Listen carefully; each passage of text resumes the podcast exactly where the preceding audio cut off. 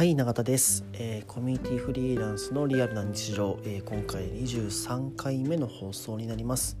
えー、この放送はコミュニティフリーランスとして活動している、え私永田の日々の話であったりコミュニティのお話をする番組です。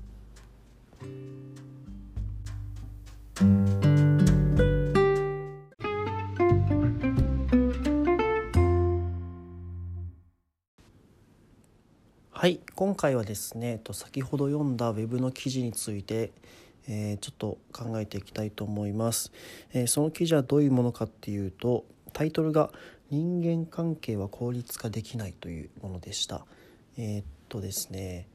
簡単に内容をお話しすると、えとある会社の、えいる上司がですね社内からすごいあの人には評価されたくないという評判を受けていると。でじゃあなんでその評判を受けてしまうのかっていうことを、えー、いろいろ面接で聞いていくんですけど見えてきたのは、えー、彼はすごい仕事ができるタイプなんですね。端的に物事を伝えるし、えー、それを分かりやすくもうこれとこれとこれみたいな感じでどんどん上げていくタイプなんです。ただその代わりですねちょっと部下とのやりコミュニケーションがかなり希薄で必要なコミュニケーションしか取らないという方だったんですね。でそういうところからですねやっぱそういう彼は効率化をすごい重視する方であるし余計なコミュニケーションっていうものが無駄だと考えている人間だったと。でもそうじゃなく実際その人間関係を築いていくっていう上ではそういう効率化っていうものは一切働かないですよねっていう内容だったんですね。そうではなくて、えっと、よく言われるあの心理学とかである単純接触効果みたいなことがあると思いますが要はこまめにたくさん会えば会うほど人は、えー、好感を持ち信頼を得ていくという、えー、心理的な効果なんですけどこれは間違いなく存在すると思っております。でぱりこういう人と関係を築きたいと思う方がもし仮にいた場合、えー、そういう時はなるべく、うん、こまめに、えー、連絡を取ったり、えー、会う頻度を増やしたりとするだけでもかなりそのコミュニケーションの、えー、質というか内容がかなり変わってくるっていうのは僕自身も、えー、何度も経験していることなのかなというふうに思っています。はい、なんででコミュニティの話につなげると要はこういう人間関係を築いていくみたいな話はコミュニティにおいては常に必要だと思うんですね。でオンラインコミュニティのいいところってやっぱここで、えー、いつでもどこでもコミュニケーションが取れるっていうのが最大の強みなので、えー、そういうところからもこの単純接触効果を、えー、うまく使いながら、えコミュニケーションを設計していくと人間関係は築きやすくなるのではないかっていうふうには思っていますと。ただこの同時に今ふと頭をよぎったんですけどじゃあその軽いタッチを何回もしてればいいのかっていうとまあそうでもないよねっていうのは一つあって、えー、この軽さっていうものが同時にその単純接触効果の中ではあるのかなというふうに思っています。要はオンラインだけだとやっぱり軽いテキストコミュニケーションってやはり軽いのでリアルの場を使うことリアルの場とはどっちかというともっと重いもの重い接触ができると思うんですよね。要は一発の効果が大きいんじゃないかなというふうに思ってます。はい、でその重さ軽さも考えながら、えー、回数も増やしていくみたいなことが、えー、大事なんじゃないかなというふうに思うんですね。はい、っていう感じでですね関係性を考えていくのがある意味コミュニティマネージャーの仕事だと思っていて、えー、そういうのまあ自分自身とメンバーだけじゃなくてそのメンバー同士がじゃあその先田さん接触回数を増やしていけるかっていうのは考えなきゃいけないポイントだなというふうに思っております。はい、でもう一個ここで考えたいなと思うのが、えー、時々僕相談を受ける時があるんですけどそのこの記事さっき紹介した記事にも書いてあったんですが、えー、信頼残高みたいなものがあるんじゃないかっていう話が一つあったんですね。要は昔、えー、信頼を得てきた人がいた時にある程度放っておいてもその時の残高があるみたいな話だからえー、そのなんだろうな、えー、昔ながらの信頼関係のまま入れるみたいな話があるという話があったんですけど僕はあんまりこれってないんじゃないかな、まあ、ないことはないんですけどじわじわやっぱ減ってくもんだと思うんですよね。例えば、えー、10年ぶりに10年前の親友みたいな方がいて10年間連絡も取らずに10年ぶりに会ったとするじゃないですか。でやはりそうなってしまうともちろん昔ながらの、えー、コミュニケーション取れたりはしますが10年前と全く同じ信頼関係でいてるかっていうとそんなこと全くないですよね。えー、あの時あなたねって昔話で盛り上がりはするかもしれないけどじゃあ昔みたいに同じぐらい助けてくれたり、えー、また同じぐらい会おうってなるのかって言われるとまたそれは疑問だなと思っていて、え、ここの勘違いする方って意外と多いのかなっていう感覚があります。あの時あったから、えー、今もああの時のままでいようよみたいなものっていうのは結構現実的じゃないなっていうのが僕の感覚ですね。で要は一度築いた関係性であれば放っておいても継続するんじゃないかって思う方がいると思うんですけどまあね思うっていうか気づいそのまま行ってほしいっていう願望に近いのかなと思うんですけどでもそれってやはりうん全部が全部それは不可能だと思うんですよね。じゃなくて本当にこの関係性ずっと、えー、継続していきたいのであればやはり定期的にコミュニケーションを取っていかなきゃいけないと思います。うん、一回なんかとある、えー、人から相談を受けた時は、まあ、そう今みたいな話があってこれはかなり悲しいと思ったんです悲しくてどうすればいいですかね？みたいな相談があったんですけどだったら本当にあなたが継続したいと思うんだったら、えー、LINE だけでもいいからコミッション取ったりとか、えー、Twitter で絡むとか、えー、年に1回ご飯行くとかだけでもしたするだけでもえー、効果があるはずなのにあなたはそれをサボってきただけなんじゃないですかっていうのは正直なところでしたね。えー、ほっておいても関係性は継続されていくっていうことはまずありえないっていう前提に立って、えー、この人とはしっかり長い付き合いをしていきたいと思う方はやはりあった方が絶対いいと思います。それは年に1回で全然いいと思うんで、えー、コミュニケーションはなんかある意味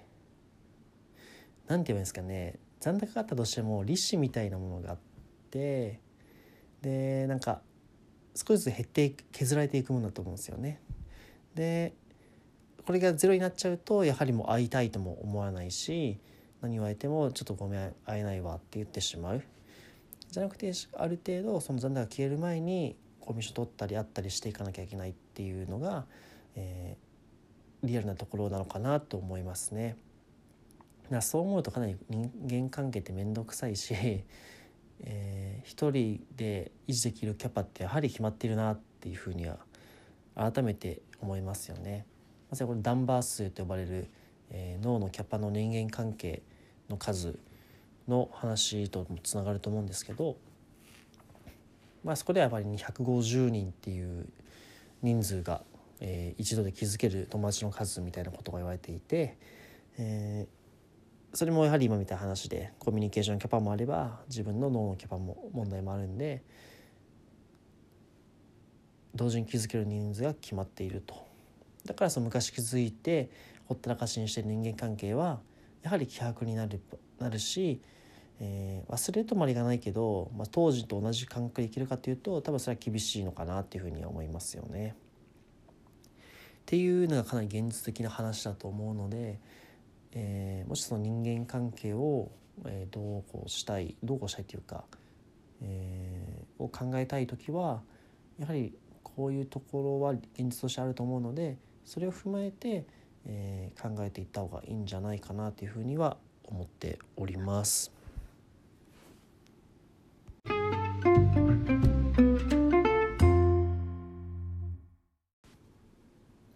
はいで人間関係の話をもう少ししていきたいと思うんですけどただこの人間関係を考えた時に、えっとまあ、誰とでもじゃあ人間関係築けるかっていうとそんなことはないですよね。なんだか空気感が合わないなとか、えー、考え方が合わないなとかで、えー、またコミュニケーション取りたいなと思えるかどうかっていうのは人によってまた左右されていく話だと思います。はい、でただこの価値観が違うからもう交流しないっていうとまあなんかそっちが楽ではあるんですけどまあ、時にはそうじゃない選択もしなきゃいけないよなっていうのが僕が感じているところではありますね。はい、ただえっとじゃあ何の判断基準もなくて関係を築けるのかっていうとそんなことはないと思うので一つあるとすれば言葉が合うか合わないかっていうのはめちゃめちゃあると思ってます。その人の使う表現とか、えー、まあ、言い回しまではいいですけどなんか考え方みたいなところってやはり結局人って言葉に全て現れると思うんですよね。その人のかんもう人はではこ言葉でしかコミュニケーションやっぱ取れないから、えー、どういう言葉をチョイスして伝えているのかで、まあ、相手に対してどう、えー、気遣いを見せるとか、えー、相手のスタンスに立って考えられているかどうかってやっぱ言葉にすごい現れると思ってます。でそこが合うか合わないかっていうのはかなり僕大事だと思っていてえー、なんだろうななんかここが合わないのに無理してまで付き合う必要は僕は正直ないのかなっていうふうな、えー、一つの判断基準を置いております。はい、例えばそのそれこそ僕も昨日ツイートしちゃったんですけど、まあ、とある打ち合わせがあって、まあ、そこであのなんかインフルエンサーを活用してどうこうみたいな話の話があったんですね。でそこでその人が言ってたのはインフルエンサーを使おうという話をされてました。で使おうっていうとやはりそれは物として扱ってる感覚を僕はすぐ受けてしまったんですよね。ででもインフルエンサーってちょっと外なんだろうな概念的な話、えー、キーワードになっちゃってるけどでも突き詰めたらそこには一人の人がいるじゃんと。その一人の人がお願いする時に使うって表現ってどうなのかなっていうふうに思っちゃったんですよね。それで聞くじゃあその人僕が感じたのはその人は、えー、自分のスタンスでしか物事見えてないなとか、えー、その先にいる相手はどういうふうに思うのかっていうことを一切考えれない人なんだなっていうふうに感じちゃったんですよね。ってなった時にじゃあこの場に呼ばれてる自分ももしかしたらこれ物として見られて呼ばれてんじゃないかなっていうふうな疑念がよぎりました、えー、多分僕が呼ばれる前は永田を使おうとか言われてる可能性あるなと普通に思っちゃったんですよね。でそんな人とやっぱり一緒に仕事したくないなっていうのが僕の率直な感想。あまり関わりたくないなって正直思っちゃいました。はい。っていう感じでですねなんかそこの一つ一つ選ぶ言葉のチョイスに、えー、その人の人格が宿ると思ってるし、えー、これまでの生きてきたバックグラウンドがめちゃめちゃ詰まってると思うんですよね。ぐらい言葉っていうのはかなり大事なものだと思うし、えー、一つ一つ丁寧に紡いでいかなきゃいけないものもちろんなんか全部紡いで丁寧にしていくとやっぱしんどいけどでも自然とやってしまうことじゃないですか。みんな喋って考えて喋ってはいるけどその言い回しや言葉選びっていうのはみんな自然とやっているはず。ってことはその人のやっぱ自然自然体が出ちゃってる部分でもあると思うんですよね。はい、っていうのもあって言葉選びっていうのはかなり重要なんじゃないかなっていうのが今回伝えたかったことですね。ででこれ特にコミュニティマネージャー気をつけた方がいいと思っていてコミュニティマネージャーのが言葉選び下手くそだと多分うまくいかないんじゃないかなっていうのが一つ持論として持っています。それはコミュニケーション取り扱う人だしやある意味それって言葉を取り扱う人なんですよね。えー、なんかライターさんとか編集さんだけがなんか言葉を取り扱う仕事だと思われてる方もいらっしゃると思うんですけどそうじゃなくて、えー、コミュニティマネージャーも、えー、コミュニケーションを取り扱う以上は言葉を大事にしなきゃいけない。自分がどういう言葉を使って使った結果的にどう思われるのかで相手がこういう言葉を使ったっていうことはそれは相手はどういう心理状況で、えー、どういうバックグラウンドがあるのかなとかそういうのを一つ一つ見ていかなきゃいけないと思うんですよね。でそこの想像力がないとなかなかコミュニティマネージャーとしては、えー、関係性をコミュニティに築いていくっていうことがかなり困難なのかなというふうに思っています。はい、ではちょっと前に話した言語化能力ともつながってくるんですけど、まあ、そうも感じたことをしっかり言葉にして、えー、伝えたいことも必要かもしれないし相手の、えー、コミュニケーションの中で相手の性格とか考え方の、えー、特徴を読み取ってそれをしっかり自分の中で、え、理解しておくためにもやっぱそこは言語化しなきゃいけないとかいうのは必要なんだろうなというふうに思っています。はい、なので言葉選びとかコミュニケーションコミュニケーションを見るとかコミュニケーション施策を考える時は必ず言葉を見ていかなきゃいけないし、えー、その結果相手がどういうふうに思うかってことまで想像していかなきゃいけないっていうある意味これも面倒くさいですよねなんか効率的じゃないし、えー、うーんなんて言うんですかねまあ、難しい部分でもあるのかなと思っています。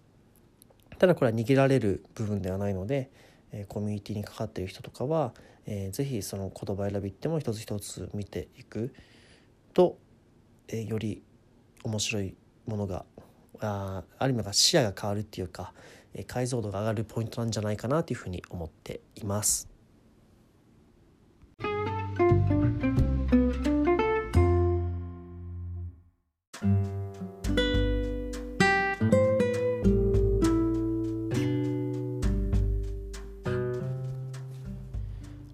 はい。ということでコミュニティフリーランスのリアルな日常の、えー、今回23回目？の放送でした、えー、皆さんいかがでしたかね？今回人間関係について考えてみたんですけどいやでもなんかいろいろ難しいポイントは今日お話ししたんですが、まあ、総合的に面白い領域だなというふうに思ってます。えーく人が人として生きている以上はもう人間関係が全てと言っても過言じゃないぐらい、えー、僕らは常日頃向き合ってる問題だと思うんですけどやっぱこうやって人っていうものを、まあ、少しずつ理解できていくと、うん、なんか日々見えるものとかが本当に変わってくるんじゃないかなっていうふうに思ってるんですね。で僕まだまだ未熟な部分しかないし、えー、今後日に日に改善していかなきゃいけないことはたくさんあるとは思っていてでも総じてそれで考えていく時間が結果としていい関係を築くことにつながっているんだだろうなというふうな感覚を、えー、持てています。